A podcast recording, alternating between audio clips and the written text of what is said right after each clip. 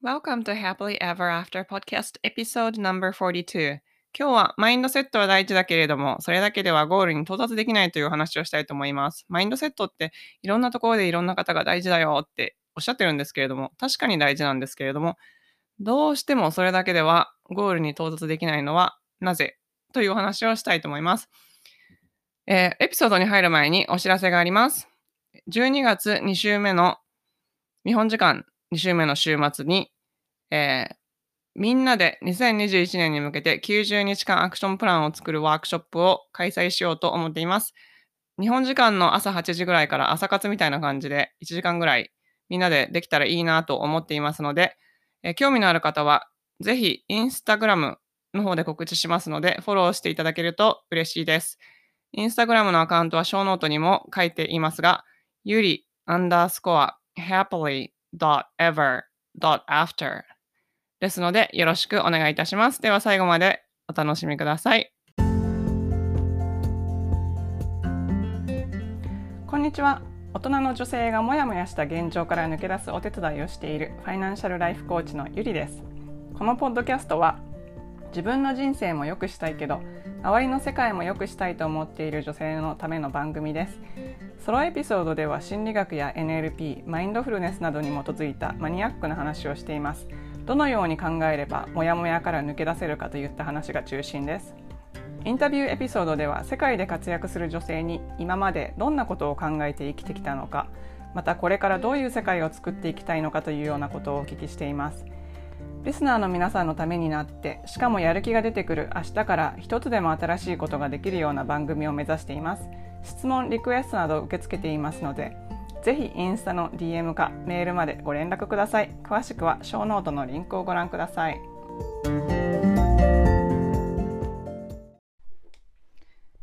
え今日はマインドセットについてお話しします。え、マインドセットといえばなんかいろいろなところでいろんな方があのマインドセットがすごい大事だよ、マインドセット変えないと成功しないよとかおっしゃってるんですけど、まあ、それ本当なんですよ。すごい大事なんですけど、でもそこだけ変えても、なかなか成功できない。なかなか夢のところまで到達しない。それはなぜなのかっていうお話をしたいと思います。えまず最初に、マインドセットっていうのが何なのかっていう話なんですけれども、まあこれ一言で言ってしまえばその人の思考の癖とか、まあ、もうすでに自分の頭の中で体系化されてる思考の枠組みみたいな感じなんですけど、まあそれ癖なので、いくらでも変えることできるんですよ。だから、まあ、で、マインドセットって結構比較的簡単に変えられるので、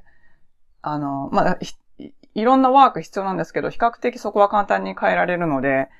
あの、それを変えようっていう方が多いと思うんですけれども、ただそこって本当に表面的な部分なんですよ。マインドセットって、あの思考の部分なので。だからそこだけを変えても、あの、リバウンドしちゃうっていうところがあるんですね。え、その、それなんでかというと、その、もともとその、その思考の枠組みだけを変えても、その思考をしている人間が変わってないからなんですけど、で、思考っていうのは潜在意識なので、あの、潜在意識の部分が変わらないと、潜在意識で、いくら頑張って行動しても、まあ、思考も頑張って思考しようとしても、あの、必ず揺り戻しが来ちゃうんですよ。潜在意識がそこまで、あの、ついていてなかったら。その潜在意識をついていかせないといけないんですけど、何かというと、もうそれは自分の、自分はこういう人間だと思ってるところを、まあ、根こそぎちょっと、そこのイメージの部分を変えるんですね。で、その、自分はこういう人間だって思ってて、自分のアイデンティティとか、セルフイメージとかあるんですけど、それも別に固定してるわけじゃなくて、こう、今までの人生の中で何回も変わってきたと思うんですよ。なんか例えば、私だったらこう、日本からアメリカに来た時とかに、なんかガラッと自分に対するイメージが変わったんですけど、そういうことって、普通にずっと生活してる中で、今まで何回かあったと思うんですね。だから、その自分はこういう人間だって思ってるのは、なんか単に自分がストーリーでそう思ってるだけであって、必ずしも事実ではないっていうか、別にその状態で固定されてなければいけないものでも何でもないんですよ。まあ、それでアイデンティティクライシスみたいなのが起こるんですけど、その自分が本当に強固に信じていた自分っていうものそのものがこう揺るがされる経験とかをしたら、そこでアイデンティティクライシスが起こるんですけども、まあそう、そういうクライシスが起こるってこと自体は、その、いくらでもそこからまた変えられるっていうことじゃないですか。だから、その、セルフイメージとかが、あの、ずっと一貫してないっていうのは全然悪いことじゃなくて、むしろ、なんか自分にとっても有益でないイメージ、セルフイメージみたいなものは、どんどんこう脱皮するみたいに、あの、蛇が脱皮したりしますよね。あんな感じで、全然変えていっていいと思うんですよね。えっと、でも、その、なんで思考の部分あだけ変えたら、変えても、あの、意味がないのかっていうのは、そのセルフイメージの問題だけじゃなくて、あの、引き寄せにステージがあるからなんですよ。で、それちょっとそのセルフイメージの話と引き寄せの話と二つしたいと思うんですけど、まずセルフイメージの話。これあの、ジム・フォーチンさんっていう私たまにあの言うんですけど、アメリカでトップコーチがいて、彼、えっ、と、年商1 million とか、だから1億2000万とかですかね。以上の人しかコーチしない。すごいトップのコーチなんですけど、まあ、彼がおっしゃってるのは、あの、 mindset じゃなくて soul set を変え、変えろっていうことなんですよ。で、 soul set って、あの、ソウルってなんか精神的なものとか魂とかも、これ言っち、日本語で言っちゃうと結構怪しいんですけど、まあアメリカ結構宗教信じてる方もいらっしゃるし、あの、ユニバースとか精神的な、まあヨガとかね、やってる方とかで、精神世界っていうのをまあ信じてる方って多いんですよね。で、まあそ、の、そういうことなんですけど、えっと、自分が魂レベルで変わるみたいなことなんですよ。だからそれちょっと難しいので、もう、私たちの言葉で言い表そうとしたら、それはなんか私的にはこう、自分の軸とかアイデンティティとかセルフイメージとか、まあまあ、なんか自分がこういうふうに思ってる自分っていう感じで捉えたらいいと思うんですけど、そこを変えないと、マインドセットを変えても意味がないって彼もおっしゃってて、で、そこ変えるにはどうしたらいいかって言ったら、やっぱりなんか過去の自分と向き合ったりとか、えっ、と、過去の、そうですね、過去の他者を許したりとか、まあそういうことでどんどん自分自身のイメージをこう、クリアにしていく。その過去の自分を許したりとかすると、うん、そこから学んだものが実は自分の本質だったっていうことがあるので、まあそういうことなんですけど、でも、あの、それってどどういうことかっていうと、なんかこれ引き寄せともすごい関係してて、あの、なんかわだかまり的なことがななくなって、こう自分を縛っていた鎖みたいなものが断ち切れると、それはまあ過去の他者からされたこととか、その時に自分が感じたこと、まあすべてひっくるめて鎖みたいになってるんですけど、それがなくなったら、あの、自分の感情がすごい安定するんですよ。ななんか被害者意識とかがなくなって、なんか全てが自分の責任だと思えるようになるんですよ。で別になんかそれで自分を責めるとかじゃなくて、なんか起こったことをフラットに受け止めて、そこから何を学べるかとか、そういう感じになっていくので、あの、自分の感情が安定するイコール波動が上がるっていうことなんですよ。その高い次元の感情が持続するので波動が上がるんです。そうすると引き寄せやすくなるんですけど、まあ、これちょっと引き寄せとかあんまり信じてなかったら、あの、イメージ湧かないと思うんですけど、その、まあ、引き寄せとかいう言葉を使わなければ、自分が何か達成したいこととかがあるときに、自分の、あの、感情をコントロールってすごい大事なんですよ。あの、スポーツ選手とかでもそうだと思うんですけど、やっぱりこう、自分はできない、あの、なんですかね、まあ罪悪感であるとか、憎しみであるとか、後悔であるとか、そういうなんか、暗い暗い、なんかそこの方の感情ですね。それをずっと持続してたらやっぱり自分は上がっていかないんですよね。でもその、上がっていくには段階踏まないといけないんですけど、だからいきなりなんかすっごい暗い感情にいた人がいきなりなんかパーッと感謝、何段階も上がって感謝とかに止めないわけですよ。だから、常に、こう、できるだけ自分ができる限り、その時々で、まあ、苦しい時も辛いこともあるだろうけど、その時にできるだけこう感情の底の方に落ち込まないっていうのがすごい大事で、でそこで引き寄せの4つのステージっていうお話を、が関係あるのでしたいんですけれども、引き寄せの4つのステージっていうのは、あの、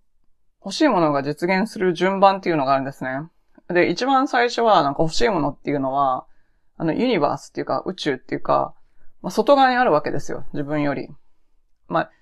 あ、どっかにはあるわけじゃないですか、自分が欲しいものは。あると思えないものを欲しがることはできないじゃないですか。だからなんかあるんですよ。例えばなんかそれが、まあ、新車だったりとかするじゃないですか。欲しいなって思ってたら、まあ、それが最初はこう、自分の外側の宇宙にあるわけですよ。で、そ、それが精神的な世界なんですけど。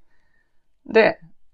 それ欲しいなって思った瞬間、自分の思考の世界までその欲しいものが落ちてくるわけですね、思考。そこがマインドセットの世界なんですけど、そこがバーってきて、で、マインドセット、あの、変えたぞ。車絶対私手に入れるぞ。みたいな感じでやってるんですけど、思考の世界の下にまだ感情の世界があるわけですよ。で、感情の世界の次に物理的な世界があるんです。だから、思考をコントロールして、思考の世界まで落ちてきた。そしたら次はそれを感情の世界まで落とさないといけないわけです。だけどそこですっごい暗い感情で、やっぱり無理かも。ああ、私にはそんな価値はない、みたいな感じの、なんて言うんですかね。えっ、と、自信のない感じの感情とか、そういうものがあったら、こう、弾いちゃうわけなんですよ、その欲しいもの。だからなんか例えば、あ、こんな車、こんな高級車買って、他の人に嫌われたら嫌だなみたいな感じになると、もうそこの、それでもう車買えないじゃないですか。だって、車欲しいけど、そのすっごい高級車買ったらみんなに嫌がれるとか思ったら、買えないじゃないですか。そこ感情なんですけど。でもなんか、その、そこで常にいい感情、なんか幸せな感情とか嬉しい感情とか楽しい感情とか感謝の感情とか、あ、この車乗ったらすっごく幸せになるみたいな感じで考えてたらもう抵抗なくその受け入れられるじゃないですか。自分の欲しいものっていうの。だからそこからそれがずっと続いたら最後に物理的な世界までその欲しいものっていうのを落とせるわけですよ。そうすると自分の目の前にその欲しい車があの、出てくるっていうことなんですよ。まあ、自分で買うか、当たるか、なんか、もらうか、わからないですけど、とりあえず車が目の前に出てくると。そういう順番なんですね。すべてのものは。あの、物理的なものじゃなくても、あの、パートナーとか、お友達とか、何でも愛情とか、何でもそうなんですけど、すべてのものが、その、精神的な世界を通って、思考を通って、感情を通って、最後に物理的な世界に来るんですね。こう、順番は変えられないんですよ。だから、